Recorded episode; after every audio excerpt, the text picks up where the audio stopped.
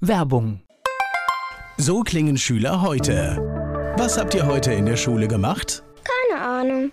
Und so klingt der Speedlearner. Was habt ihr heute in der Schule gemacht? Heute haben wir sehr viel über Afrika gelernt. Soll ich bei den ägyptischen Pharaonen anfangen und bei den Zulu-Kriegen aufhören? Oder interessiert es dich in Wirklichkeit gar nicht? Speedlearning. Für bessere Noten. Wie wir vom Hoffnungslerner zum Speedlearner werden. Jetzt überall im Buchhandel. Speedlearning.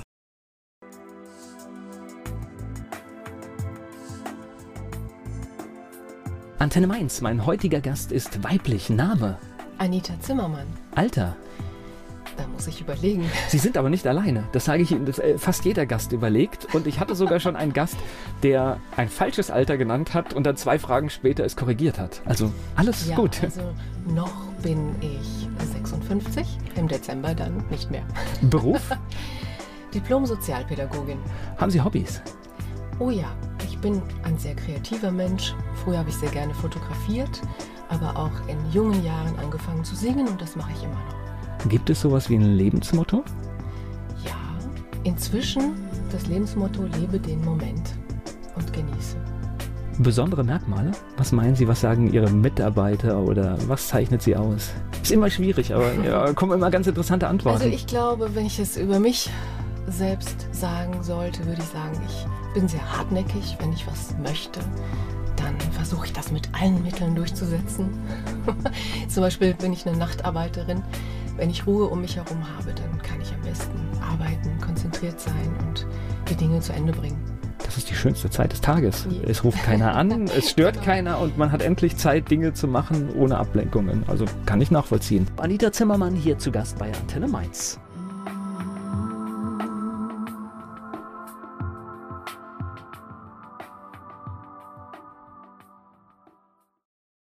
Anita Zimmermann ist die Leiterin des Vereins Flüsterpost e.V. und heute hier zu Gast bei Antenne Mainz.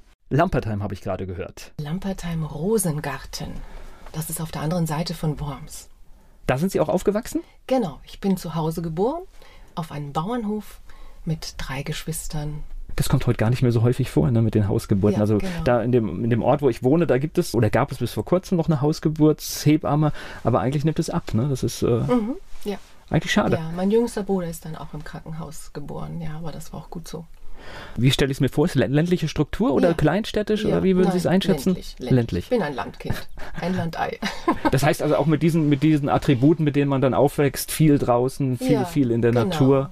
Auf dem Bauernhof gespielt oder dann später, als ich älter war, wenn meine Mitschüler im Schwimmbad waren im Sommer, stand ich auf dem Feld und habe dort Rüben gehackt oder Kartoffel gelesen. Das heißt auch der Klassiker. Das heißt, Bauernhof bedeutet immer, man muss mitarbeiten, ne? Ja. Und die ganze Familie. Ja, also heute sage ich, dass es gut war. Damals fand ich es nicht so prickelnd, aber ich habe das schon, ich kann das sehr schätzen. Wo man als Kind, ich glaube, am Anfang ist es okay, da ist man sogar ein bisschen stolz, mithelfen zu dürfen und irgendwann, wenn man älter wird, nervt's halt. Ja, in der Pubertät möchte man doch andere Dinge machen. Okay. Aber was gab's im Bauern? Äh, Rüben habe ich jetzt gehört, was noch? Ja, das war ganz am Anfang Viehzucht, also Rinder, Kühe, später dann mehr Schweine. Meine Mutter hatte immer Hühner bis zuletzt und ja, aber dann doch in der Regel ja ganz normaler Ackerbau, Gemüse und Getreide. Und ist immer harte Arbeit und ein ganz spezieller Ablauf, ne, wie so ein Tag abläuft. Beginnt früh und hört manchmal auch spät auf. Ja, die Landwirte leben immer noch mit der Natur. Das, das hat schon was. Ja. Jetzt habe ich aber gerade gehört, da, da klang schon die Vergangenheit, das heißt, den Bauernhof gibt es heute in der Form nicht mehr. Doch, den gibt es. Mein Bruder Okay. macht das weiter. Also hat jemand aus der Familie übernommen. genau. Ja, okay. Für, für Sie war es aber kein Thema, ne? Nein. Okay. Schule dann direkt vor Ort oder, oder Ja, ich war ein sogenanntes, ein, eine Fahrschülerin, ja. Wir sind immer mit dem Bus abgeholt worden. Also meine ganze Schulzeit wurde ich mit dem Bus abgeholt und wieder zurückgefahren, direkt vor die Haustür. ein großer Luxus. okay. Ja, und da gab es eben noch andere Freunde, Schulkameraden, die eben diese Runde morgens gedreht haben mit dem Bus zur Schule. Fast so wie in einem amerikanischen Spielfilm, wo Ja. man das immer sieht, wo die ganzen Kinder äh, vom Genau. Land abgeholt werden und irgendwo hingebracht Genau. werden. Waren Sie eine gute Schülerin? Ja, würde ich schon sagen. Wobei mir die Schule nicht immer Spaß gemacht hat. Ich war dann letztendlich auch froh, als es vorbei war, als ich dann endlich studieren konnte und mehr das machen konnte, was mir Freude macht. Gab es so ein Fach, wo Sie gesagt haben, das, das ist meins? Insgesamt, meinen Ja. Sie? Ja, ich mochte immer sehr gerne Englisch oder eben Sprachen, Deutsch. Mathe war nicht so mein Lieblingsfach. Naturwissenschaften ging so, aber Kunst mochte ich auch sehr. Okay. Musik. Das heißt, wir haben es schon angedeutet, nach der Schule froh rauszukommen. Hatten Sie dann auch schon einen Plan, wo es, wo es hingehen könnte? Es gibt ja so Menschen, die Ja. haben so, so, so, so ein richtig so, Mm, die wissen sofort, was sie ja, nach der Schule ja. werden wollen. Ja, als Kind wollte ich äh, Friseurin werden, dann Maskenbildnerin, dann wollte ich Grafikdesign studieren und letztendlich habe ich dann nach dem Abitur Soziologie und Pädagogik angefangen zu studieren in Mannheim. Dort habe ich dann eine Frau kennengelernt, die soziale Arbeit studiert hat und dann wusste ich, das ist es. Okay, ist ja zumindest mal, äh, wenn wir jetzt schauen, was für eine gesellschaftliche Entwicklung passiert und äh, welche Jobs vielleicht durch die Digitalisierung verschwinden, ist das ja schon mal eine sehr gute Wahl. ja. Weil Arbeit mit Menschen Genau. wird durch Maschinen Ja. definitiv nicht Ja. ersetzt. Gehört zu den ganz sicheren. Mhm. Also eine, eine Ja. richtig gute, gute Wahl, aber natürlich gibt es einen anderen Grund dafür. Und das heißt, das haben Sie dann in Mannheim studiert. Nein, ich habe dann gewechselt nach Wiesbaden. Okay. Also das war dann der, Mhm. Der der Weg ins. Rhein-Main-Gebiet. Genau. Okay. Gab es einen Grund, Wiesbaden, oder war es einfach nur wegen dem Ich Studiengang? hatte mich beworben und habe dann dort einen Platz bekommen. Ja. Gleich geht es weiter im Gespräch mit Anita Zimmermann hier bei Antenne Mainz. Wir sprechen heute über Flüsterpost e.V. Die Leiterin der Flüsterpost, Anita Zimmermann, ist hier zu Gast bei Antenne Mainz. Wir hatten schon Stationen in Lampertheim im Rhein-Neckar-Raum und dann kam es nach Wiesbaden. Richtig. in die große Hab ich Stadt. Auch nie bereut. Okay. Das heißt, Sie, Sie sind Wiesbaden treu geblieben bis? Nein. Okay. Ich habe während des Studiums da gelebt, dann nochmal ein Jahr gearbeitet, direkt nach dem Studium. Und dann habe ich in Frankreich, also genauer gesagt über meine damalige Austauschschülerin, die ich noch von der Schule kannte, mit 14 Jahren haben wir uns kennengelernt und wir sind immer noch im Kontakt. Äh, Ich habe sie jedes Jahr besucht und dort habe ich dann mich verliebt in einen Franzosen, der Grundschullehrer war und auch Gitarrist. Und weil ich auch immer schon gesungen habe, ja, war es um mich geschehen. Okay. Dann bin ich eben nach einem Jahr Arbeit nach Frankreich gezogen, habe dort zwei Jahre gelebt mit ihm und konnte leider meinen Beruf nicht ausüben, weil es nicht anerkannt war. Dort mein Diplom. Dann habe ich Deutschunterricht gegeben, Nachhilfe. Aber irgendwann wollte ich dann doch wieder zurück und dann hat er mich begleitet nach Deutschland und dann haben wir, habe ich den Job in der, im Krankenhaus in Alzey bekommen, im DRK-Krankenhaus, kleines Akutkrankenhaus und habe dort den Sozialdienst aufgebaut. Und parallel haben wir dann auch Musik gemacht. An Ihrer Geschichte hört man jetzt gerade, was für ein Segen heute Europa eigentlich Ja. ist und die Errungenschaften, weil heute hätten Sie natürlich diese großen Probleme, Ihre Arbeit in Frankreich aufzunehmen, nicht mehr. Mhm. Weil wir vergessen oft, was weiß ich, weil, weil viele so kritisch sind, wie viele Vorteile uns äh, dieses, Ja. dieses Europa bringt. Ja. Und das ist wieder so ein Beispiel. Mhm. Was früher nicht ging, wäre heute eigentlich Mhm. kein Problem. Sie könnten und dürften dort arbeiten. Mhm. Ja. Ja. Aber ich bin eigentlich froh, dass es so gelaufen ist. Ja, das ist ja, äh, äh, ist ja klar, aber damals in der Ja. Situation, aber, und, und, aber es ist ja auch schön, wenn man die Mhm. Möglichkeit hat. Also das nur Ja. gerade, weil, weil mir das so, so auffällt, finde Ja. ich, finde ich ganz gut. Dann lassen Sie uns mal über die Musik reden. Das heißt, richtig mit Auftritten und. äh, Ja. Okay. Ja, in unserem besten Jahr hatten wir 80 Auftritte Wow. neben der Arbeit. Ich habe unter der Woche gearbeitet und am Wochenende sind wir aufgetreten. Was haben Sie für Musik Duo. gemacht? Ja, ich nenne es immer Folk, Pop, Jazz, Chanson. Jean-Yves hat auch eigene Lieder geschrieben, Französisch. Das war am Anfang eine große Herausforderung für mich, in Französisch zu singen. Aber da ich ja Sprachen gerne mag, habe ich das dann auch geschafft. Und heute singe ich auch in vielen verschiedenen anderen Sprachen, auch wenn ich sie nicht spreche. 80 Auftritte pro Jahr. Das ist ja schon dicht an der Grenze, dass man überlegen könnte, das auch zu seiner, zu seinem Beruf zu machen. Ja, hatten wir auch überlegt, aber ich bin ein sehr freiheitsliebender Mensch und ich konnte mir nicht so vorstellen, mit einem Manager zusammenzuarbeiten, der mir dann vorschreibt, was ich zu tun habe. ich wollte lieber eigenständig sein und das konnten wir Ja. in der Form. Okay. Natürlich hätten wir nicht davon leben können, aber so als Zubrot war es gut und es hat vor allen Dingen viel Freude gemacht. Ich spreche gleich weiter mit Anita Zimmermann hier bei Antenne Mainz.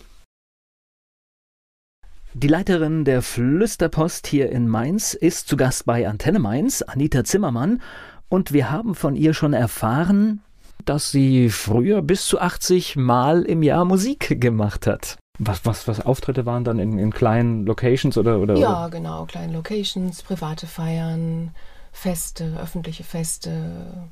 Wir haben manchmal bis zu fünf, sechs Stunden am Stück gespielt, natürlich mit Pausen. Ja, eben Coverversionen meistens. Mhm. Aber wir kamen ganz gut an, eben weil Jean-Yves Franzose war und sehr charmant mit einer tiefen Stimme. Die Frauen waren vor allen Dingen immer entzückt. Und eben die französischen Chansons, ja, die heute, die in Deutschland nicht so oft gehört werden. Und was haben Sie da für einen Radius bespielt? War das, war das nur in der Region oder war das durchaus weiter? Ja, wir sind auch mal weitergefahren. Rheinland-Pfalz weit, kann man schon sagen, aber meistens in der Region. Okay. Aber, aber spannend. Ja. Aber es hat sie in den anderen, quasi in den, in den studierten Beruf gezogen. Ja, ich glaube, mein Herz schlägt immer für beides. Ja, es ist zum einen die Leidenschaft für die soziale Arbeit, für Menschen da zu sein, sie auf ihrem Weg zu begleiten, nach Möglichkeit hilfreich zu sein. Ich stelle mir immer vor, wie wäre es, wenn ich diese Hilfe brauchen würde. Dann wäre ich auch froh, wenn jemand da wäre an meiner Seite. Ich kann die Sorgen den Menschen nicht abnehmen. Sie müssen alleine da durch, aber ich kann sie begleiten. Und gemeinsam kann man vielleicht auch mehr Ideen entwickeln und Zuversicht bekommen, dass man es doch schafft. Und zum anderen wollte ich noch sagen, es schlägt in meiner Brust die Musik, die Liebe zum Gesang, auch zum mehrstimmigen Gesang. Und dadurch, dass, wie Sie hören, ich nicht so eine starke, kräftige Stimme habe, mag ich auch lieber die leiseren Töne. Und so mag ich es auch gerne, von einem Musiker begleitet zu werden, sei es jetzt Klavier oder Gitarre zum Beispiel. Ob es oft die schönsten Konzerte sind. Also ja. gehe auch mal auf so ein Liedermacherkonzert, wo jemand alleine mit der Gitarre steht, kann ich mehr mhm. mit anfangen, als wenn ich mit mhm. einer riesen Lautstärke zugedröhnt werde. Die Lautstärke haben wir eigentlich immer. Ich war zwar auch zwei Jahre mal in einer ABBA-Coverband, Absolutely ABBA. Mhm. Frankreich getourt, das war auch sehr schön, aber ich merke dann doch, dass die leisen Töne mir mehr liegen. Es hat alles einen Platz und alles ja. auch seine, seine, seine Zeit, ja. Und ich glaube, es ist auch ganz, ganz klug, weil das Musikbusiness gehört, glaube ich, mit zu den schwersten und, und wenn man es liebt und mag, ist es, glaube ich, schöner, wenn man es als Hobby hat, mhm. weil dann halt, man macht sich halt einfach nicht mit dem Druck kaputt. Ich muss jetzt irgendwie schauen, mhm. dass ich davon leben kann. Ja. Und das Tolle ist, dass ich eben seit ein paar Jahren mit Herrn Trabert, der ja auch mit mir zusammen den Verein Flüsterpost e.V. gegründet hat, ein eigenes Programm entwickelt habe. Stimmt, er liest aus seinem Buch, ne? Genau, das, genau ja, ja. Und das heißt Gratwanderungen als Arzt im Einsatz auf fünf Kontinenten. Und es gibt auch noch ein Sonderprogramm inzwischen zum Thema Afrika. Und wenn ich das jetzt irgendwie richtig im Kopf habe, da sind Sie auch demnächst irgendwo unterwegs mit, ne? Das ja, wir sind am 28.12. in Petersilie in Ingelheim. Das ist ein Café-Restaurant. Und dann im nächsten Jahr, am 16. März, im Kulturhof Oma Inge in Schornsheim. Gleich geht's weiter im Gespräch mit Anita Zimmermann.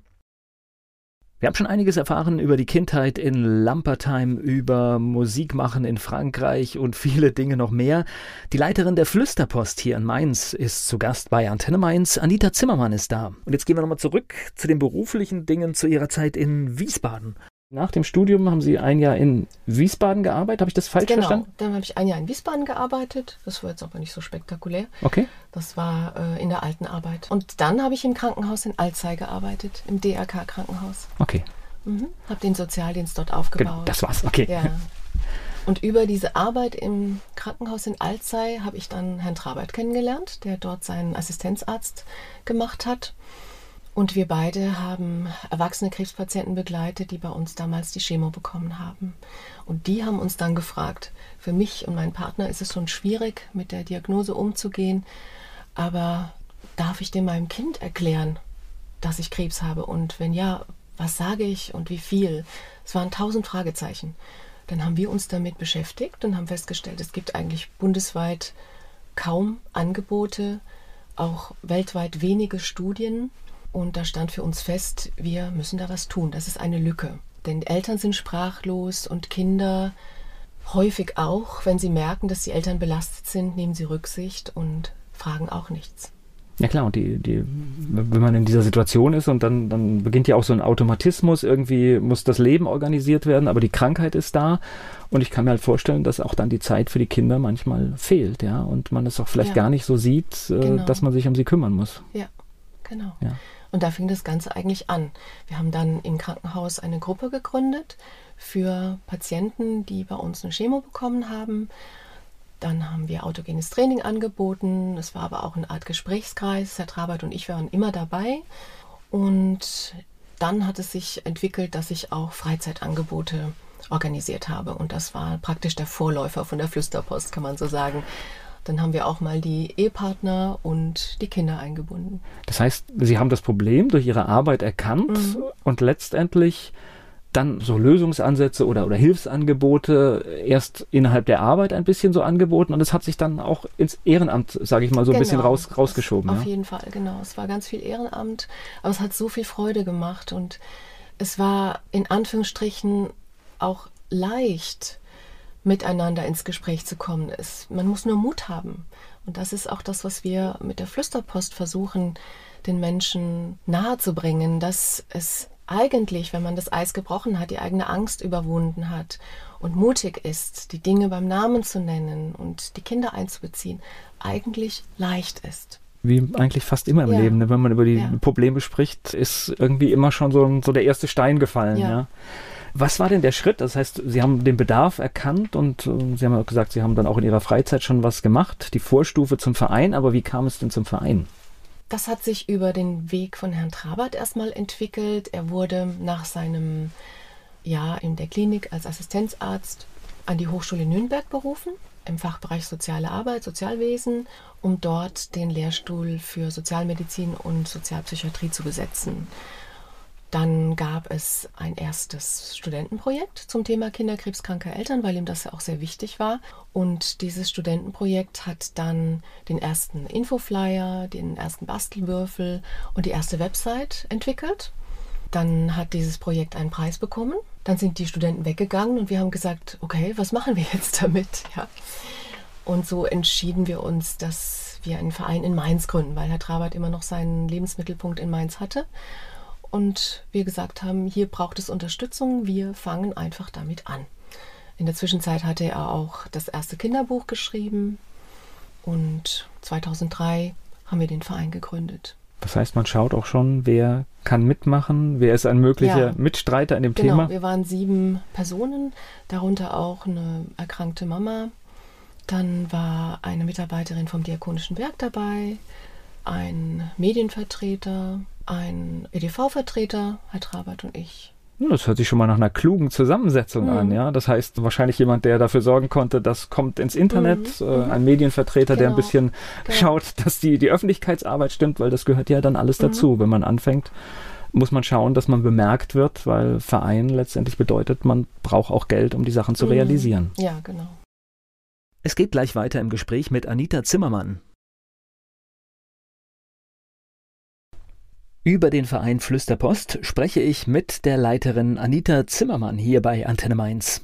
Wir waren gerade im Gespräch in der Zeit, als der Verein gegründet wurde. Was waren die ersten Schritte? Ja, die ersten Schritte waren, dass wir eine Adresse gebraucht haben. Die war dann erstmal angebunden an die Anschrift von Armut und Gesundheit in Deutschland e.V., dem anderen Verein von Herrn Trabert, der schon wesentlich länger besteht als wir, über 20 Jahre. Und von dort aus habe ich dann ehrenamtlich erstmal einiges auf den Weg gebracht und parallel gearbeitet.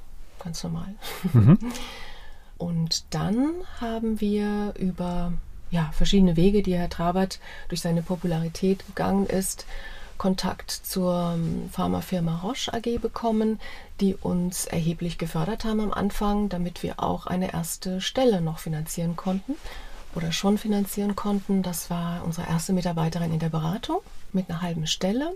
Und dann hatten wir das Glück, dass wir einen Raum beim Diakonischen Werk bekommen konnten, über Frau Heimlich, die ja den Verein auch mitgegründet hat, wo wir dann ein Jahr bei der Christuskirche unser erstes Büro, also unsere erste Beratungsstelle hatten.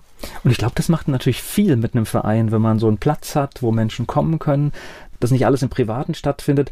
Und man hat die Chance, schneller beachtet zu werden und größer zu werden. Ja, wenn man das professionell machen will, braucht man einen Raum, eine Anlaufstelle, man muss es publik machen damit die Menschen wissen, wo sie sich hinwenden können, ganz klar. Also das war ganz wichtig, dass wir diesen Raum bekommen haben, diese Chance und uns ja dann auch entwickeln konnten, ja. Wir wussten ja auch am Anfang überhaupt nicht, wird es angenommen, wird es nicht angenommen und das Tolle war, wir hatten dann im nächsten Schritt auch die Chance über die Aktion Leser helfen der Allgemeinen Zeitung in Mainz ausgewählt zu werden und haben damals 60.000 Euro bekommen von den Lesern, die eigentlich ja unsere Arbeit noch gar nicht kannten.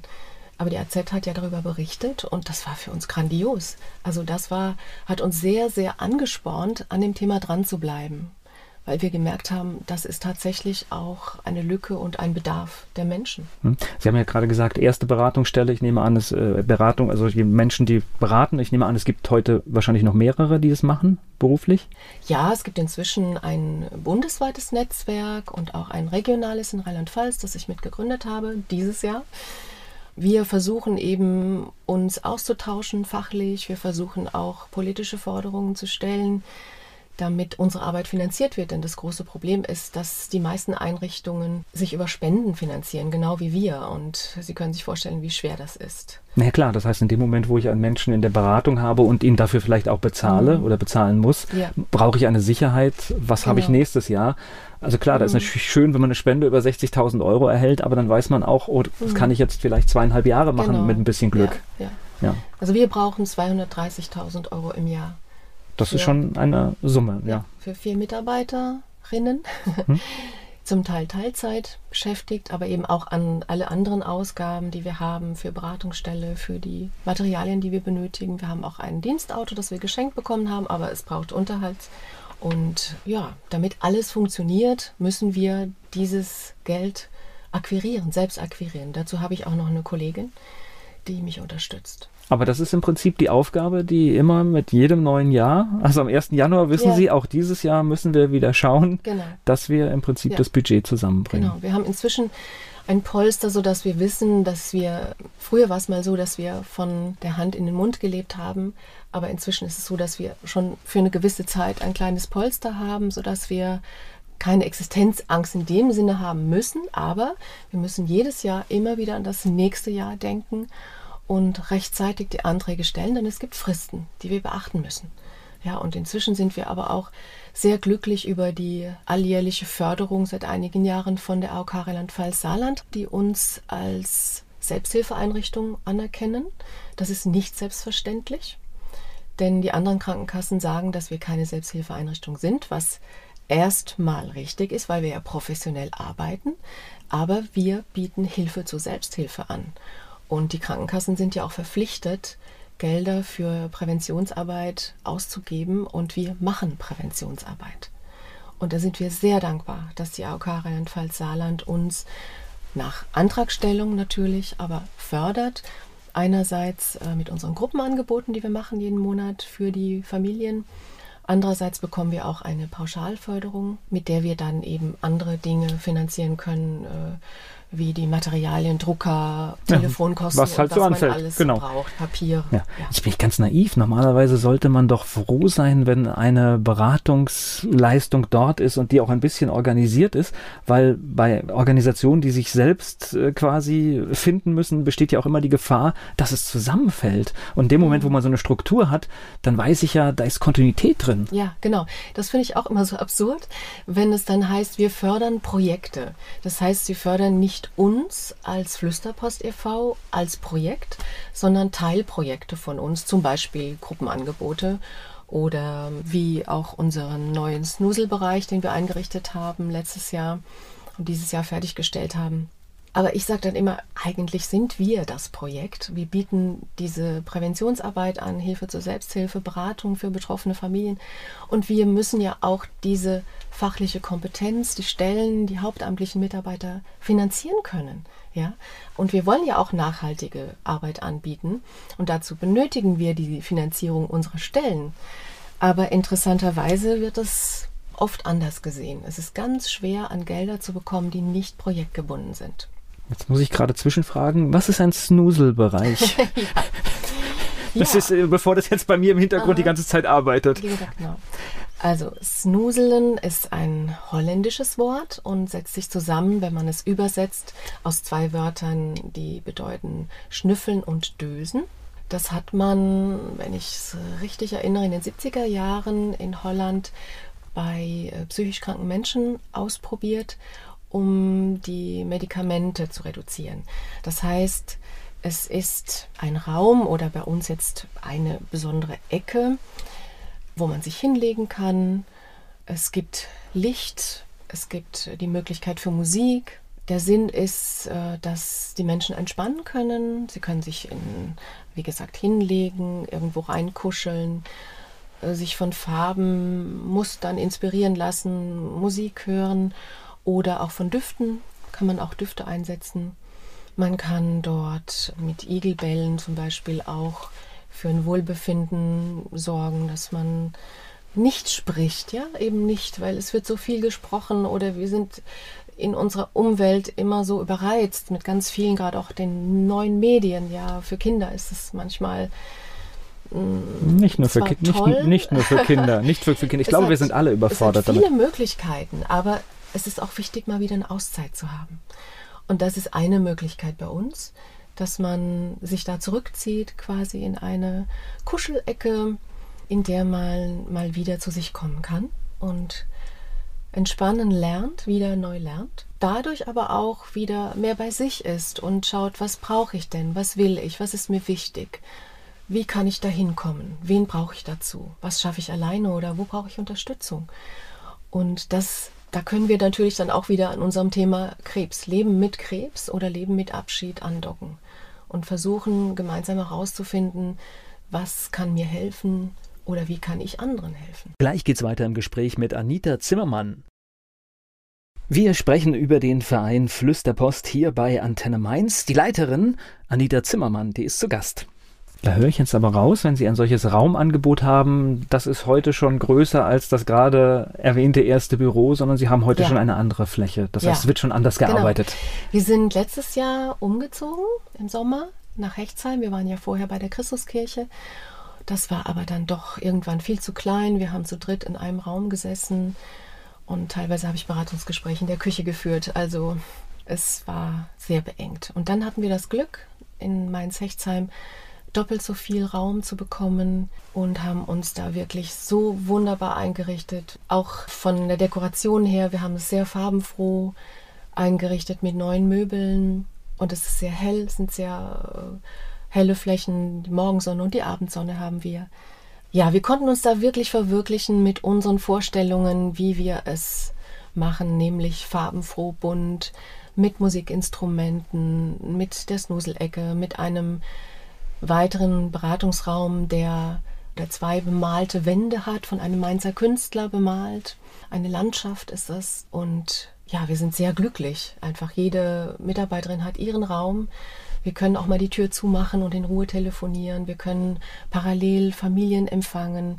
Früher waren wir immer auf einen Raum angewiesen. Ich glaube, es ist ja auch wichtig, weil wenn ich ein Gespräch führe mit jemandem, der Probleme, Sorgen hat und man hört im Hintergrund irgendwas anderes, mhm. das ist ja auch schon nicht, nicht glaubwürdig. Ja. Das ist ja viel, da braucht man ja einfach auch die Ruhe. Ja, ich glaube, genau. beide Seiten. Ja. Wie sieht denn so eine Beratung aus oder, oder was? Mhm. Ich meine, Sie, Sie werden ja wahrscheinlich mit, mit Schicksalen konfrontiert und jemand kommt und wendet sich an Sie mit all seinen Problemen. Wie funktioniert das genau? Ja, es gibt verschiedene Wege, wie man mit uns in Kontakt treten kann.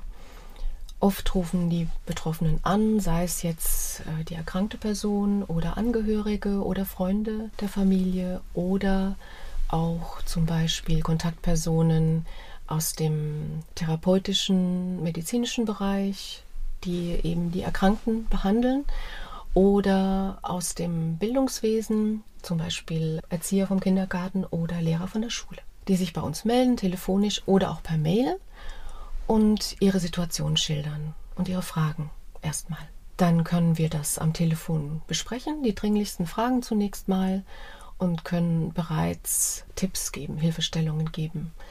Dann bieten wir auch an, dass wir unsere Infomaterialien versenden, die auch der Familie helfen kann, ins Gespräch zu kommen und offen miteinander zu sprechen. Denn das ist ja unser Ziel, dass die Erwachsenen und die Kinder keine Angst haben, offen und ehrlich über die Krebserkrankung und alles, was damit zusammenhängt, zu sprechen. Alle Fragen, alle Sorgen. Was passiert, wenn so ein erstes Telefonat stattgefunden hat? Wie, wie geht es weiter? Kommen die Menschen mal mhm. zu Ihnen oder? Genau, es hängt davon ab, was, die, was der Anrufer möchte. Reicht es ihm vielleicht, dass wir zunächst die wichtigsten Fragen besprochen haben und das Infomaterial kommt, dann sagt er, ich melde mich wieder, vielen Dank, das war sehr hilfreich, aber ich melde mich, wenn ich Bedarf habe. Dann finden wir das natürlich sehr gut, denn wir wollen ja, dass die Menschen sich in der Lage fühlen, ihre Situation selbst anzunehmen und auch handlungsfähig zu sein. Müssen sie ja letztendlich auch. Weil, ja, ja, genau. Aber es gibt auch natürlich die Möglichkeit, dass ich dann anbiete, möchten Sie gerne, dass Sie mal kommen zu einem persönlichen Gespräch oder wir haben die Möglichkeit, einen Hausbesuch zu machen. Wir können auch in die Kliniken gehen, weil ja nicht jeder zu uns kommen kann. Wenn jetzt so ein Anruf kommt, was, was sind das für Fragen, die die, mhm. die Menschen mhm. haben? Meistens rufen die Betroffenen an, wenn sie in der Therapie bereits sind und dann für sich erstmal einen Weg gefunden haben, damit umzugehen und dann plötzlich merken, oh, mein Kind reagiert doch sehr stark und äh, ist sehr auffällig im Verhalten oder stellt viele Fragen oder stellt überhaupt keine Fragen. Und dann machen sich die Eltern Sorgen. Was passiert da? Ist das in Ordnung? Ist mein Kind in Anführungsstrichen normal, wenn es gar nicht redet oder es ist plötzlich so aggressiv oder hat Ich kann mir vorstellen, dass man auch in der Schule vielleicht Leistungsabfall sieht, genau. dass es vielleicht ja. auch gar nicht mal, dass man genau. selbst die Indikatoren mhm. gar nicht sieht, sondern mhm. sie von außen halt ja. kommen. Ja, die Kinder reagieren sehr unterschiedlich. Kleinere Kinder tendieren dazu, wenn sie belastet sind, wieder einzunässen, Daumen zu lutschen. Dann Kinder im Grundschulalter, da gibt es auch diese zwei Richtungen. Manche Kinder empfinden die Schule als Schutzraum, wo, wo Krebs kein Thema ist und auch nicht sein muss. Und sie können sich ganz gut konzentrieren, ja, und fallen auch nicht ab in der Schule, haben gute Noten. Und andere Kinder sitzen da und denken an zu Hause und haben Angst, machen sich Sorgen um den erkrankten Menschen und können eben nicht mehr so mitarbeiten und sind belastet, ja. Denen geht es wiederum immer besser, wenn sie zu Hause sind, weil sie dann das Gefühl haben, Kontrolle zu haben über das, was passiert. Ja, das ist sehr unterschiedlich und das versuchen wir immer gemeinsam herauszufinden. Was weiß das Kind denn? Was haben die Erwachsenen erzählt? Wie hat es reagiert? Hat es Fragen gestellt? Hat es keine Fragen gestellt? Wie war der Verlauf? Hat sich das Verhalten der Kinder verändert? Das versuchen wir immer gemeinsam herauszuarbeiten, damit wir verstehen, was ist passiert in der Familie, in dem System Familie, denn wir sagen ja auch, Krebs ist eine Familiendiagnose, weil jeder mit jedem zusammenhängt und auch beeinflusst und gleichzeitig aber jeder in einer anderen Position ist. Der Betroffene, der erkrankt ist, geht anders damit um, weil er ja auch diese Erkrankung hat und mit dieser Erkrankung leben muss und vielleicht auch daran sterben wird. Das weiß man ja nie immer so genau. Und der Partner ist oft auch sehr belastet, der gesunde Partner, weil er auch mit dieser Ungewissheit leben muss, aber oft auch viele zusätzliche Aufgaben und Verantwortung übernehmen muss, die sie sich vorher geteilt haben. Es geht gleich weiter im Gespräch mit Anita Zimmermann hier bei Antenne Mainz. Anita Zimmermann ist mein Gast hier bei Antenne Mainz. Wir haben gerade darüber gesprochen, wenn ein Elternteil in einer Familie krank wird, dass oft der ganze Haushalt weiterlaufen muss und dass es viele Probleme bereitet. Ja, so ein Haushalt mit allem drum und dran läuft einfach weiter. Ja. Es hält und, nicht an. Ja. Genau, und der Haushalt muss neu organisiert werden. Und auch die Kinder müssen dann oft plötzlich mehr Aufgaben noch übernehmen. Hm. Ja? Meistens sind es die Mädchen, die sich da verantwortlicher fühlen und gerade Mädchen in der Pubertät, die sich dann um alles kümmern, auch um die jüngeren Geschwister, die dann häufig sehr belastet sind. Und wir sagen immer, es ist okay, auch Aufgaben zu übernehmen, aber die Kinder sollten nicht die Erwachsenenrolle übernehmen. Das ist zu viel. Jetzt gibt es ja immer die Möglichkeit, es ist Gespräch und dann hat man im Prinzip so vielleicht so die, die Situation analysiert. Wie sieht denn dann die, wenn, wenn jemand sagt, okay, ich krieg's nicht hin, wie sieht denn dann der, der konkrete Weg von, von Lösungsmöglichkeiten? Mhm. Haben Sie dann Adressen, wo Sie sagen, hier, geh da mal hin oder es gibt vielleicht, was weiß ich, hier eine mhm. Haushaltshilfe? Funktioniert das so? Ja, es kommt darauf an, was die Familie braucht. Also wenn, äh, Sie haben mir das Stichwort gegeben, Haushaltshilfe. Nein, ist so eine Idee, das, weil, weil ich überlege ja. mir, das kann, kann ein Riesenproblem sein, genau. was weiß ich, äh, Mann arbeitet, die Frau mhm. ist krank und ja, äh, ja genau. wie, wie soll das gehen? Also im Erstgespräch versuchen wir auch immer herauszufinden, welche Fragen, welche Sorgen gibt es denn in welcher Richtung. Denn unser Fokus ist schon darauf gerichtet, mit Kindern offen und ehrlich zu sprechen. Wir bieten keine Haushaltshilfe an. da würde ich dann vermitteln. Da würde ich dann nochmal schauen, ja, wo lebt die Familie, wie sind sie krankenversichert, kann man über die Krankenversicherung was machen, also sozialrechtliche Möglichkeiten ausschöpfen und vermitteln. Aber das ist ja gut, wenn man einen Profi hat, der weiß, welche Möglichkeiten wo gehen. Ja, das weiß genau. man ja einfach nicht. Ja. ja, also in der Regel sollte das eigentlich im Krankenhaus schon geklärt werden. Ich war ja selbst 14 Jahre im Sozialdienst tätig im Krankenhaus und das ist auch Teil der Aufgabe, die Patienten da zu beraten und Hilfestellung zu geben, wenn Bedarf ist, für zum Beispiel Haushaltshilfe oder hm. Pflegegeld oder was es sonst noch gibt. Aber wir schauen auch danach. Also ich bin ja sensibilisiert durch meine Berufserfahrung, dass ich auch ein Augenmerk darauf lege und nicht nur auf unser Hauptthema, denn das belastet ja auch die Familie, wie Sie schon sagen. Ne? Aber wir schauen dann immer gemeinsam, welche Themen gibt es, was ist geklärt, was ist noch nicht geklärt, was können wir dazu beitragen, dass es geklärt wird oder was kann die Familie dann auch selbst machen. Und dann geht es natürlich auch irgendwann um unser Thema. Kinderkrebskranke Eltern, wie geht die Familie damit um und was braucht sie? Wer braucht was? Also manchmal kann es auch vorkommen, dass nur ein Elternteil bereit ist zu sprechen. Dann müssen wir auch annehmen und akzeptieren, dass der andere das gerade nicht möchte, aus verschiedenen Gründen. Das respektieren wir natürlich. Es wäre wünschenswert, dass die Familien sich relativ früh bei uns melden und auch beide Elternteile bereit sind. Aber das ist sehr individuell und jeder muss es für sich entscheiden. Ich glaube, jeder hat wahrscheinlich auch eine andere Geschwindigkeit, wie ja, er Dinge genau. verarbeitet. Genau. Aber Ganz es genau. wäre dann aber auch kein Fehler, wenn ein Elternteil kommt Nein, und sagt, ich brauche Hilfe. Gar kein Fehler, im ja. Gegenteil. Und es ist ja auch so, wenn ein Mensch sich öffnet, dann gibt es eine Bewegung innerhalb der Familie. Genauso mit Kindern. Wenn zum Beispiel Jugendliche, da gibt es auch diese zwei Extreme, entweder sie sind offen und man kann darüber sprechen, sie konfrontieren sich damit und äußern ihre Sorgen und Belastungen oder andere wiederum ziehen sich zurück. Sagen, sie machen das mit sich aus oder haben ihre Peer Group oder sie brauchen das nicht. Dann sage ich eben auch, das ist okay, wenn, wenn du das für dich, wenn du andere Wege findest, aber wenn du merkst, dass es dir nicht gut geht damit, dass du nicht schlafen kannst, keinen Appetit hast, in der Schule dich nicht konzentrieren kannst, du keine Lust mehr hast auf irgendwas, nur noch in der Ecke sitzt.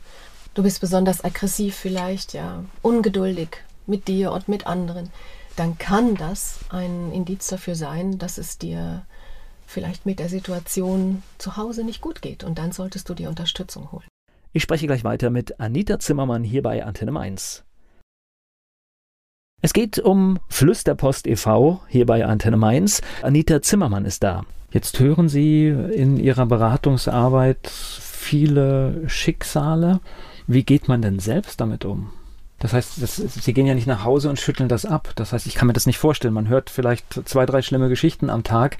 Irgendwas muss passiert ja auch in einem selbst. Ja, klar. Wir sind immer Mensch bei hm. unserer Arbeit und das ist auch gut so. Ich habe gelernt im Laufe des Studiums, aber dann natürlich mehr noch in der Praxis, dass ich mitfühlen kann, aber nicht mitleiden darf. In dem Moment, wo ich mitleide, bin ich auch nicht mehr handlungsfähig. Dann bin ich blockiert. Wenn ich einen Kloß im Hals habe, dann belastet mich das. Und immer wenn ich das merke, was durchaus auch mal vorkommen kann in der Arbeit, weil wir ja alle nur Menschen sind und weil es sehr berührt, dann ist es wichtig, dass ich für mich Möglichkeiten finde, darauf zu schauen und herauszufinden, warum habe ich jetzt einen Kloß im Hals? Warum hat es mich blockiert? Warum wache ich nachts auf und denke darüber nach? Habe ich alles richtig gemacht? Hätte ich es besser machen können oder anders machen können? Oder habe ich was vergessen? Ja, also mhm. diese Fragen stellt man sich natürlich schon auch. Na klar, wir haben ja alle, jeder hat, kennt das, es gibt Tage, da läuft alles gut und dann gibt es Tage, da ist man vielleicht auch einfach am Level und mhm. dann treffen einen Sachen vielleicht leichter. Ja. Ja, und es kommt auch darauf an, in welcher eigenen Lebenssituation man ist. Wenn ich habe meinen Vater vor drei Jahren verloren, ähm, ich kann mich erinnern an die Momente kurz nach dem Verlust, wenn ich dann Familien beraten habe, wo es auch um Verlust ging, musste ich mich schon noch viel mehr ähm, am Riemen reißen, sage ich mal, zusammenreißen, äh, dass ich nicht selbst plötzlich anfange zu weinen, ja, weil ich ja selbst in einer Trauersituation war. Und ja, es ist klar, es berührt sehr, aber das ist eben auch wieder das Schöne an der Arbeit. Das habe ich immer gemocht. Auch in, in der Arbeit im Sozialdienst, weil wir sehr schnell sehr nahe kommen in Krisensituationen, in denen wir auch erstmal selbst merken, was ist denn eigentlich wichtig im Leben? Und ich merke es jeden Tag, was wichtig ist im Leben. Ja, wir rennen so viel den Dingen hinterher, ja. äh, Tag für Tag und meinen, das wäre wichtig, ja. aber ist es eigentlich ja. gar nicht, ja. Unsere Gesundheit ist so kostbar und es ist, wäre so wichtig, dass wir mehr Ruhe und mehr Zeit haben, um es darum zu kümmern. Und erstmal für uns selbst, aber auch dann für die anderen. Ja, Zeit ist überhaupt das wichtigste ja. Gut. Das ist äh, definitiv so. Das heißt aber auch im Team setzt man sich dann mal vielleicht zusammen und spricht über die Dinge, ja. die passiert sind? Genau. Wir haben einmal in der Woche unsere Teambesprechung. Die dauert meistens drei Stunden. Das hört sich viel an, ist auch viel, aber es passiert eben auch immer sehr viel bei uns. Und mir ist es ganz wichtig als Leitung, dass jeder über alles Bescheid weiß. Das heißt, ähm, was ja klar, passiert in ja der Spendenakquise, genau. der Öffentlichkeitsarbeit, wer was angefragt hat, was die Familien angeht, das bespreche ich dann in einer Besprechung mit meiner Kollegin Eileen Ulrich, die mit mir zusammen die Beratung macht. Da werden dann die Details besprochen, wer hat angefragt, mit welchem Hintergrund, mit welchen Fragen, wie alt sind die Kinder, und wir besprechen dann gemeinsam, was Eileen, wie sie vorgegangen ist oder wie sie vorgehen kann. Und genauso berichte ich von meinen Erfahrungen, von meinen Familien, die ich begleite.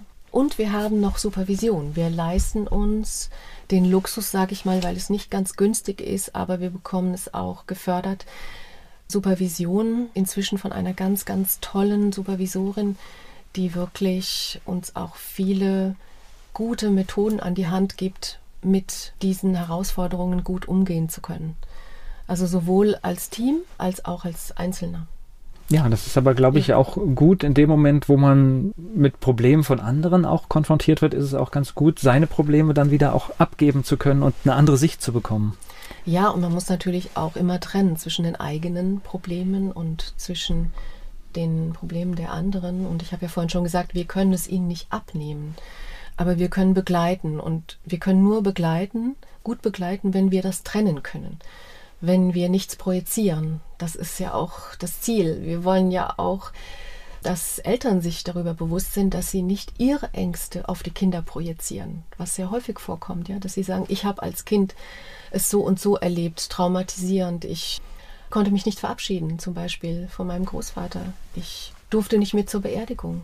Und das hat mich mein Leben lang begleitet. Das habe ich bereut. Ich fand es sehr schade. Ich hatte nicht die Chance, mich damit auseinanderzusetzen. Und das spornt uns auch immer wieder an, wenn ich sowas höre, eben dafür zu kämpfen, uns einzusetzen für die Kinder, dass sie diese Chancen haben. Und dazu braucht es aber die Erwachsenen. Ohne die Erwachsenen geht es nicht. Gleich geht's weiter im Gespräch mit Anita Zimmermann.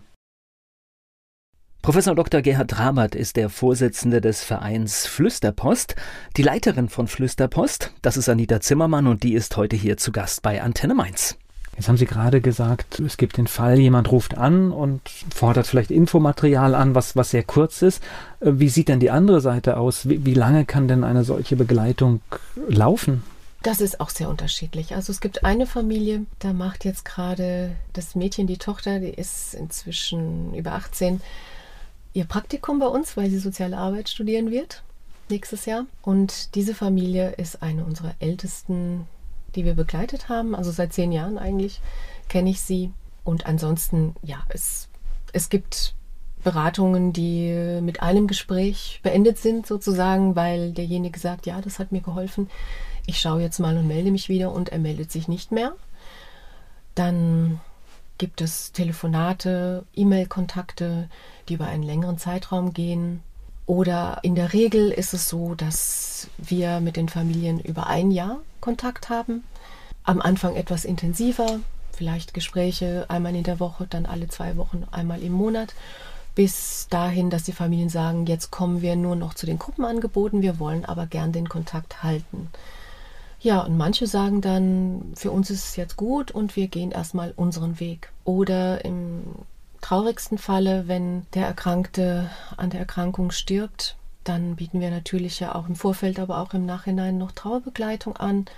Da kann es auch sein, dass die Familie erstmal durchatmen möchte und sagt, so jetzt nach ein paar Wochen Nachbegleitung. Jetzt gehen wir mal unseren Weg weiter alleine und wenn wir euch brauchen, melden wir uns, was auch vorkommt. Aber manche wollen erstmal wieder einfach eine Auszeit haben. Ich hatte in meinem Umfeld in der letzten Zeit, wo, wo tatsächlich dann äh, ein Elternteil gestorben ist und ich fand das sehr beachtenswert, wenn man da hinschaut, wie sich diese Familie dann doch so zusammenfindet mhm. und sich gegenseitig stärkt. Also ich fand das ja. schon faszinierend, wie, wie so Systeme ja. dann äh, tatsächlich ja. allen Halt geben können. Die Erfahrung ist, je offener sie vorher kommuniziert haben, je mehr Kinder die Chance haben, sich zu beteiligen im Vorfeld, je leichter ist auch dann die Trauerarbeit für also, alle Beteiligten. Also Offenheit und Klarheit ist es. Ja, das ist wirklich ein ganz großer Schlüssel. Mut zu haben, offen und ehrlich zu sprechen. Natürlich je nach Altersstufe kindgerecht Worte zu finden. Wir haben auch einen Leitsatz, der heißt, man muss nicht immer alles dem Kind sofort sagen, was man weiß, aber alles, was man sagt, muss wahr sein. Keine Beschönigungen, keine Lügen. Das Kind nimmt uns beim Wort, glaubt uns, vertraut uns. Und wenn wir es belogen haben, weil wir gedacht haben, es zu schützen, vielleicht, weil wir gedacht haben, wir können ihnen das Thema nicht zumuten, wir können ihnen nicht sagen, ich werde nicht mehr gesund, ja, weil wir Angst, weil wir selbst Angst davor haben, dann bevormunden wir das Kind und geben ihm keine Chance. Und im schlimmsten Falle belasten wir die Beziehung durch Vertrauensbruch. Das heißt, wenn es eigentlich keine Hoffnung mehr gibt, ja. dann bedeutet es auch, es so zu benennen. Auf jeden Fall. Mhm. Okay. Ja. Und der Zeitpunkt ist natürlich auch sehr individuell. Ich werde oft gefragt, wann soll ich denn sagen, dass ich nicht mehr geheilt werde oder dass ich sterben werde. Das muss man wirklich ganz individuell sehen. Es kommt auf den Verlauf der Krankheit an, auf den Allgemeinzustand. Ich sage immer, egal ob jetzt jemand geheilt wird oder nicht, es ist wichtig, Kinder immer dann einzubeziehen und zu informieren über die Situation, wenn man selbst weiß, wie die aktuelle Situation ist. Das heißt, kurz nach einer Diagnose zum Beispiel muss man nicht sofort sagen, ich habe diese Diagnose bekommen. Man kann auch erstmal abwarten, bis man mit dem Arzt gesprochen hat, bis man genau weiß, was ist es denn überhaupt. Am Anfang ist es ja nicht immer klar, ob es gut oder bösartig ist. Hm. Und es ist ganz schwer auszuhalten erstmal ne, für denjenigen. Aber nach Möglichkeit erstmal abklären, was ist es für ein Krebs, ist es gut oder bösartig, wie sieht die nächste Behandlung aus, was hat es für Konsequenzen für unseren Alltag. Muss ich in die Klinik, wird es ambulant gemacht, wie müssen wir uns umorganisieren. Wenn das klar ist, in Ansätzen, dann macht es Sinn, auch den Kindern zu sagen, was los ist. Aber klar, manchmal ist der Stress am Anfang auch so groß, dass die Kinder auch spüren, hey, da ist irgendwas. Ne? Dann kann man natürlich auch sagen, ja, ich habe leider einen Verdacht, oder ich habe diese Diagnose bekommen, es steht fest, dass es äh, bösartig ist und ich weiß aber noch nicht, wie die Behandlung aussieht. Aber wenn ich es weiß, sage ich es dir. Das ist ganz wichtig. Mhm. Ja?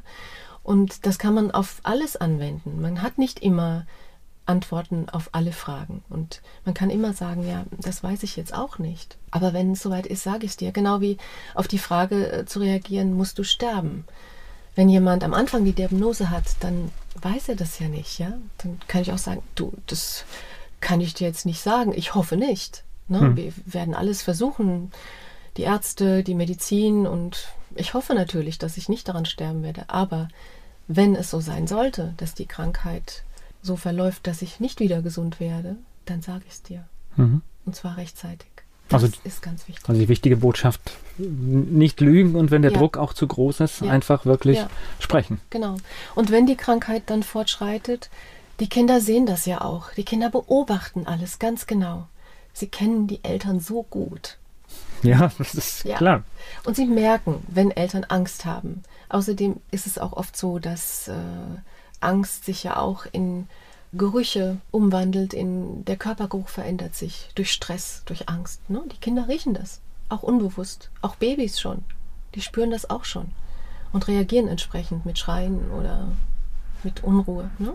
Es ist immer wichtig, Kinder dann zu informieren, wenn sich etwas Gravierendes ändert, wenn die Krankheit fortschreitet, wenn Therapien geändert werden, wenn neue Termine sind, die den Alltag verändern oder vielleicht wirklich auch der Fortschritt dazu führt, dass die Menschen weniger Kraft haben, viel im Bett liegen, viel schlafen müssen, Schmerztherapie brauchen oder vielleicht durch Metastasen im Kopf die Gefahr von äh, epileptischen Anfällen da ist oder von Wesensveränderungen, von Gedächtnisverlust. All diese Dinge müssen Kinder dann wissen. Denn Kinder, und vorher, ne? Also und vorher, ja, genau. Möglichst vorher. Klar, man kann nicht immer wissen. Also wenn zum Beispiel die Information kommt, Sie haben Metastasen im Kopf, dann kann man nicht wissen, ob derjenige epileptische Anfälle bekommt. Aber man kann sich darauf vorbereiten und es ist wichtig, Kinder auch darauf vorzubereiten. Denn es gibt auch manchmal Fälle, in denen die Kinder mit den Eltern alleine sind und plötzlich kommt ein epileptischer Anfall unverhofft und Kinder sind hilflos, wissen nicht, was sie tun sollen. Das hm. ist schlimm. Das kann traumatisieren. Und deswegen ist es besser, vorher zu sagen, es kann passieren, es muss nicht, aber wenn es passiert, dann kannst du das und das und das tun. Also quasi einen Notfallplan entwickeln gemeinsam. Es geht gleich weiter im Gespräch mit Anita Zimmermann. Flüsterpost e.V. haben wir vorgestellt hier bei Antenne Mainz. Anita Zimmermann ist hier zu Gast. Unsere elf Fragen, Ihr Lieblingsplatz in Mainz? Ich liebe Mainz als Stadt, aber ich bin nicht so häufig in der Stadt. Und eigentlich ist mein Lieblingsplatz, das hört sich vielleicht verrückt an, die Flüsterpost. Fleischwurst mit Senf oder Handkäse mit Musik? Fleischwurst mit Senf. Wenn Sie denn mal ausgehen, haben Sie einen Ausgehtipp in Mainz oder in der Region? Ich bin sehr gerne, und das werden die Mainzer nicht gerne hören, auf der anderen Rheinseite, in dem Restaurant Bastion Schönborn, Bastion genau. Schönborn. Mit dem ja. schönsten Blick auf Mainz, ja? Genau. Mainz ist für Sie? Eine gemütliche, schöne Stadt. Und wie? Viel Flair. Und Wiesbaden? Mit Wiesbaden verbinde ich meine Vergangenheit, mein Studium, was mir auch sehr wichtig ist und ich habe eine sehr schöne Zeit dort gehabt. Was meinen Sie, muss eine echte Mainzerin mal gemacht haben? Naja, wahrscheinlich Fleischwurst mit Senf und Handkäse mit Musik essen. es geht ja um die Klischees letztendlich auch. Der peinlichste Song in Ihrer Musiksammlung? Meiner Musiksammlung. Das ist für jemanden, der selbst Musik macht, wahrscheinlich gar ja. nicht so einfach, ne? Nee, das ist, äh, das ist eine typische Frage. Wenn man etwas richtig Peinliches hat, weiß man es meistens ja. sofort. Also das äh, sieht jetzt danach aus, Hab dass das nicht. bei Ihnen sehr sortiert ist und nur das, was Sie wirklich ich mögen, bin, auch da ist. Ja, ich bin wirklich sehr interessiert an allen Richtungen in der Musik. Vielleicht Free Jazz nicht unbedingt, aber ähm, ich finde Musik sehr spannend und muss nicht sein. Haben Sie ja. sowas wie einen Spitznamen? Aber ich glaube, es ist einer da und Sie überlegen jetzt, ob Sie ihn sagen können. Ne? Das ist ja, also als Kind hat man mir immer, hat man mich Mopsi gerufen, weil ich wohl dicke Backen hatte als Kind. Fastnachtsfan oder Fastnachtsmuffel? Als Kind Fan. Mm, ich gebe zu, ich habe, und das tue ich auch jetzt gerne noch, den Rosenmontagsumzug immer sehr gerne im Fernsehen verfolgt. Ich habe ihn auch inzwischen live gesehen, aber im Fernsehen genieße ich es erstens, weil ich dann im Warmen sitzen kann und zweitens, weil tolle Kommentare immer zu hören sind. Ich selbst muss nicht mitlaufen oder muss das nicht in echt sehen. Mainz, Aber der ja? Rosenmontagszug ist schon ähm, ja, ein Favorite von mir. Mainz 05 ist für Sie? Insofern wichtig, als Mainz 05 uns schon eingeladen hat ins, in die Kofas Arena und ich eben dadurch die Chance hatte, auch mal in ein Fußballspiel live zu verfolgen. Ja, ansonsten bin ich jetzt nicht unbedingt Fußballfan. Ich aber muss man immer das, Yoga. muss man aber immer dazu sagen, das eine ist der, der Profifußball, das, das mag man oder mag man nicht, aber das soziale Engagement des, ja. Vereins, des Vereins ist schon ja. äh, vorbildlich einfach, dass man halt wirklich sagt, immer wieder äh, Gruppen bekommen Zugang äh, zu ja, den Spielen und tatsächlich auch werden auch durch den, durch den Hilfsverein Gelder ausgeschüttet. Ja. Genau, aber wenn ich auch nochmal Lotto Rheinland-Pfalz erwähnen darf, das dürfen Sie auf alle Fälle. Ja, das ist, da muss man ganz ehrlich sein, ohne, ohne Lotto Rheinland-Pfalz ja. und die Lotto Stiftung würden schon ganz viele ja. Sachen nicht mehr funktionieren. Genau. Lotto Stiftung vor allen Dingen, die uns auch wirklich äh, seit Jahren regelmäßig fördern und wir jetzt auch die Hoffnung haben, mit dem Netzwerk Kinderkrebskranke Eltern in Rheinland-Pfalz in die Aktion Kinderglück reinzukommen. Ob das jetzt nächstes Jahr ist oder in Folgejahren, das werden wir sehen. Aber wir hoffen, dass wir das schaffen. Wir haben uns beworben, denn das wäre eine ganz, ganz tolle Öffentlichkeitsarbeit für unser Thema, weil das eben noch nicht so in den Köpfen der Menschen ist. Und Lotto Rheinland-Pfalz hat uns eben auch schon in die Lottologe eingeladen. Deswegen wollte ich das auch gerne nochmal betonen, wie glücklich wir über diese, diesen schönen Kontakt sind. Ja, ja, Sehr, sehr, sehr hilfreich. Ich weiß, dass, es ganz, dass Sie ganz viele Organisationen ja. unterstützen und wirklich äh, sehr gute Arbeit machen. Ich habe noch eine Frage. Welche berühmte Persönlichkeit möchten Sie mal treffen? Ah, ja, das hängt natürlich mit der Musik zusammen. Meine absolute Favorite Singer-Songwriterin ist Joni Mitchell. Und ja, wenn ich die Chance hätte, mit ihr mal zu sprechen oder mit ihr zu singen, dann wäre das ein ganz tolles Geschenk. Ansonsten, ja, liebe ich es, das habe ich vorhin ja schon mal gesagt, die soziale Arbeit mit der Musik zu verbinden und genieße es eben auch, unser Programm Gratwanderungen zu machen, indem ich dann ja auch singen darf und begleitet werde von einem ganz tollen Pianisten, Matthias Reinig, was sehr viel Freude macht und ja, ansonsten mit so berühmten Persönlichkeiten ist toll, wenn sie sich auch engagieren. Das beeindruckt mich dann eben, wenn sie ihren Bekanntheitsgrad nutzen, um Gutes zu tun. Es geht gleich weiter im Gespräch mit Anita Zimmermann hier bei Antenne Mainz. Wir haben schon viel erfahren über den Verein Flüsterpost e.V. Anita Zimmermann ist hier zu Gast bei Antenne Mainz. Ich glaube, es ist auch nicht immer so einfach, mit den Kindern ins Gespräch zu kommen. Äh, es gibt ja auch Kinder, die selbst von sich aus, die sich schwer tun, offen zu sprechen oder die vielleicht auch selbst gar noch nicht so wissen, wie es ihnen geht, ja, die nicht so in sich hineinfühlen können. Und wenn das so ist, dann haben wir noch andere Möglichkeiten, auch gemeinsam das herauszufinden. Zum Beispiel ganz locker miteinander mal was zu spielen. Ein Kartenspiel, ein Brettspiel oder wir haben ein Waykick, das ist ein Tischfußball. Fußball ist ja sowieso etwas, was viele Kids anspricht.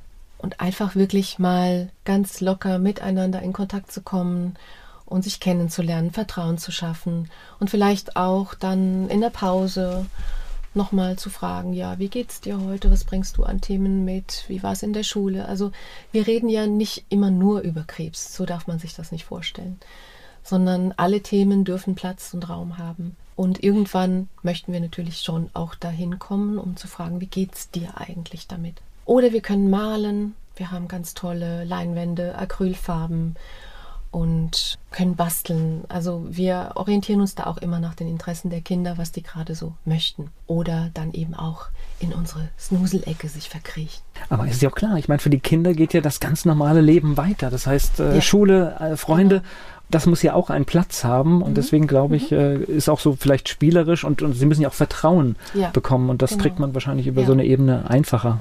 Und auch Vertrauen zu den Eltern und ich führe zum Beispiel sehr gerne Familiengespräche, weil man dann in einem geschützten Rahmen allen die Möglichkeit geben kann, sich auszudrücken, die eigene Wahrnehmung mitzuteilen, ja, damit der andere vielleicht noch mehr erfahren kann auch, ja, wie geht's ihm eigentlich und vielleicht äh, auch dadurch Missverständnisse klären kann, die häufig passieren, ganz schnell passieren im Zusammenleben.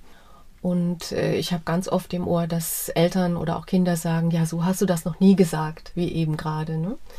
Und das ist ja auch letztendlich unser Ziel, wie ich es schon gesagt habe, dass die Eltern und die Kinder den Mut haben, offen miteinander zu reden, keine Angst, und nur durch das offene Gespräch kann man sich besser kennenlernen und die Bedürfnisse erfahren, was braucht jeder Einzelne und was kann ich selbst tun, bevor man sich irgendwelche Fantasien macht oder Schuldgefühle hat am Ende, was übrigens bei Kindern auch sehr häufig vorkommt, teilweise auch bei Erwachsenen, dass Kinder glauben, dass sie schuld sind. Wenn ich in Schulklassen gehe oder im Kindergarten bin, haben wir so drei Säulen, die ich immer benenne um mit den Kindern ins Gespräch zu kommen. Krebs ist nicht ansteckend, Krebs kann heilbar sein und du bist nicht schuld. Und gerade bei der Schuldfrage ist es so, dass manchmal Kinder, weil sie ja alles, was um sie herum passiert, häufig auf sich beziehen.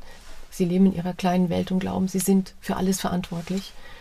Zum Beispiel solche Situationen dazu führen können, wenn sie mit dem Vater gebalgt haben und aus Versehen hat vielleicht der Junge in den Bauch von Vater geboxt. Vater hat dann später Darmkrebs und dann denkt der Junge, oh, ich bin schuld, ich habe ihn in den Bauch geboxt und deswegen ist er da jetzt krank. Ja. Also das klingt für uns Erwachsene erstmal abwegig, aber das ist die Lebenswelt der Kinder.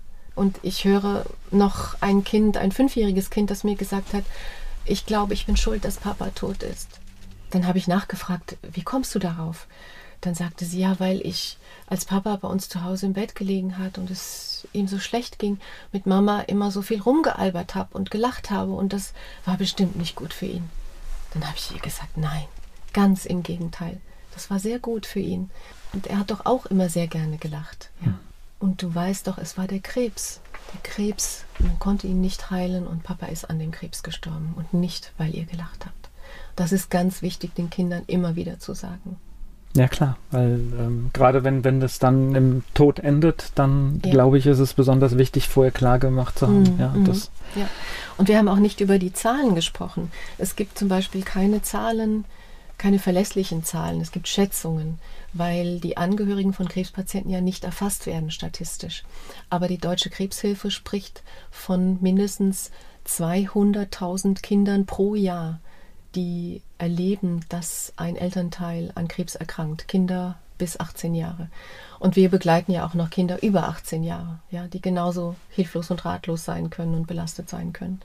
Und das sind, alleine sind ja nur Kinder von krebskranken Eltern. Wenn man jetzt mal überlegt, dass es ja noch ganz viele andere schwerwiegende Erkrankungen im Leben gibt, die das Leben auf den Kopf stellen, kann man sich mal ausrechnen, wie belastet die Kinder im Allgemeinen auch sind ja, die nicht aufgefangen werden.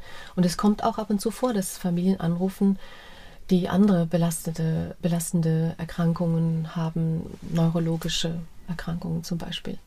Also der Bedarf ist enorm. Und gerade neueste Hochrechnungen habe ich wieder gelesen, dass weltweit 18,1 Millionen Menschen an Krebs erkranken. In Deutschland sind es fast 500.000 jedes Jahr. Das heißt, die Arbeit ist extrem wichtig, ja, ja. Extrem. Und wir danken wirklich jedem, den Fachkollegen und aber auch allen Betroffenen oder Multiplikatoren, wie wir sie nennen, wenn sie das Thema im Blick haben, gerade in den Kliniken schon vorab erfragen, haben sie Kinder, haben sie Enkelkinder, wie gehen die damit um oder haben sie überhaupt schon mit ihnen gesprochen, dass sie wirklich auch dieses Thema aufgreifen und anstoßen. Das wäre ganz, ganz wichtig. Also Sie haben jetzt Menschen aus Ihrem Team benannt. Wie viel, wie viel arbeiten denn jetzt bei Ihnen konkret zurzeit? Ja, zum Kernteam gehört Claudia Stofft im Sekretariat, in der Verwaltung, die meine rechte Hand ist, die mir zuarbeitet, die Telefonate annimmt und delegiert. Es kann aber auch passieren, wenn jemand anruft, dass Sie Angela Pammer am Telefon haben. Angela Pammer unterstützt mich in der Öffentlichkeitsarbeit und Spendenakquise und Eileen Ulrich macht mit mir zusammen die Beratung. Ja, und ich bin eben quasi Mädchen für alles in der Leitung und ziehe die Fäden zusammen mit Herrn Trabert im Vorstand. Aber zum Vorstand gehören auch noch zwei andere. Das ist Frank Schechowitz und Birgit Trein. Und natürlich auch alle Mitglieder, die uns, die hinter uns stehen. Es geht gleich weiter im Gespräch mit Anita Zimmermann. Flüsterpost e.V., das war heute das Thema hier bei Antenne Mainz. Anita Zimmermann war zu Gast und im Gespräch hier. Ja, gute Arbeit, die Sie machen. Zum Schluss müssen wir aber dann doch nochmal auf das, auf das Geld kommen, weil es letztendlich ja, ja nur diese Arbeit ermöglicht. Ja. Und Sie haben es ja auch schon gesagt, Sie müssen schauen, dass, dass Anträge gestellt werden. Aber welche Möglichkeiten, wenn jetzt jemand zuhört, sagt, ich würde das gerne unterstützen, welche Möglichkeiten gibt es denn? Ja, es gibt alle Möglichkeiten. Sie können Mitglied werden für mindestens 25 Euro im Jahr, gerne auch mehr, wenn Sie es möchten. Sie können einmalig spenden. Wir haben noch einige Dauerspender, zum Beispiel 10 Euro im Monat oder auch 50 Euro im Monat. Dann ist ganz wichtig, dass Sie weiter sagen, dass es uns gibt, dass wir von Spenden leben. Es gibt auch Menschen, die sagen, ich spende lieber an einen kleinen Verein, der überschaubar ist, statt an große Vereine, die sehr viele Zweigstellen haben man nicht so genau nachvollziehen kann, wo kommt das Geld hin. Es ist uns auch geholfen, wenn wir zum Beispiel Infostände machen und Menschen uns beistehen und sagen, wir, wir machen auch Werbung für euch, wir stehen, stellen uns auch mal an den Stand und verteilen Flyer oder wir legen sie bei uns aus in unserem Betrieb, in unserer Firma. Also jeder, der irgendeine Öffentlichkeit genau. schaffen kann, ist ja, immer hilfreich. Ja, ja, genau. Also jeder kann uns fördern, natürlich gerne auch mit Spenden in dem Rahmen, die ihm möglich sind. Jeder Euro hilft. Das sage ich immer, ob das jetzt 1 Euro, 15, 100 oder mehr sind. Denn in der Summe reicht es dann am Ende auch wieder aus und das ja, freut uns natürlich ungemein, wenn wir da eine Solidarität erfahren, die uns hilft, anderen helfen zu können. Man findet den Verein im Internet, nehme ich an. Ja, genau. Unsere Website heißt nicht Flüsterpost e.V. Die heißt kinder-krebskranker-eltern.de. Aber wenn Sie bei einer Suchmaschine Flüsterpost e.V. eingeben, Mainz, finden Sie uns auch. Aber ist doch eine ganz äh, gute Geschichte. Also auch schon in, in der Domain ist die Ehrlichkeit drin, die ja auch so mit dem ganzen Thema mitschwingt. Das ist ja eine wichtige Botschaft, ne? Ja, genau. Weil Flüsterpost ist äh, zwar ein schöner Begriff für einen Verein, aber mhm. es ist natürlich auch. Mhm. Ähm, aber Sie haben jetzt gar nicht gefragt, woher kommt denn überhaupt Ja, dann machen wir das jetzt am Schluss hier noch. Ja. das ist nämlich auch eine häufige Frage. Also Kinder kriegen das meistens sehr schnell raus, denn es ist ein anderes Wort für das Spiel Stille Post was okay. auch wir Erwachsene aus unserer Kindheit noch kennen. Das heißt im Prinzip, ohne dass was gesagt wird, wissen die Kinder eigentlich irgendwann, dass was los ist, ne? oder? Ja, also die Kinder äh, kommen sehr schnell auf den Gedanken, dass es das, das Spiel Stille Post sein kann. Denn das Wesen von dem Spiel ist ja, dass man sich etwas im Reihum ins Ohr sagt und am Ende kommt meistens was anderes raus. Und diesen Namen haben sich übrigens auch die Studenten in Nürnberg ausgedacht, denn in Bayern sagt man wohl zu dem Spiel Stille Post, Flüsterpost. Ja. ja. Und ich benutze das auch immer ganz gerne als Brücke, wenn ich zum Beispiel in Schulen, Kindergärten gehe und dort Präventionsarbeit mache, dann spielen wir erstmal dieses Spiel. Und dann sind natürlich die Kinder immer gleich dabei und die wollen gar nicht mehr aufhören. Und dann kann ich am Ende sagen, ah ja, okay, also in den meisten Fällen ist doch was anderes rausgekommen. Und wir bei der Flüsterpost wollen nämlich genau das Gegenteil. Wir wollen nicht flüstern hinter vorgehaltener Hand, sondern offen und ehrlich miteinander sprechen, damit wir alle Bescheid wissen. Denn Wissen schützt vor Angst. Und wir können lernen und wachsen und stark werden. Danke für das Gespräch. Danke Ihnen.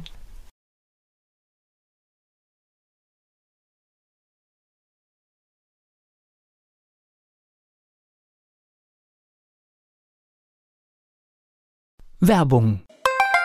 So klingen Schüler heute. Was habt ihr heute in der Schule gemacht? Keine Ahnung. Und so klingt der Speedlearner. Was habt ihr heute in der Schule gemacht? Heute haben wir sehr viel über Afrika gelernt. Soll ich bei den ägyptischen Pharaonen anfangen und bei den Zulu-Kriegen aufhören? Oder interessiert es dich in Wirklichkeit gar nicht? Speedlearning. Für bessere Noten. Wie wir vom Hoffnungslerner zum Speedlearner werden. Jetzt überall im Buchhandel. Speed Learning.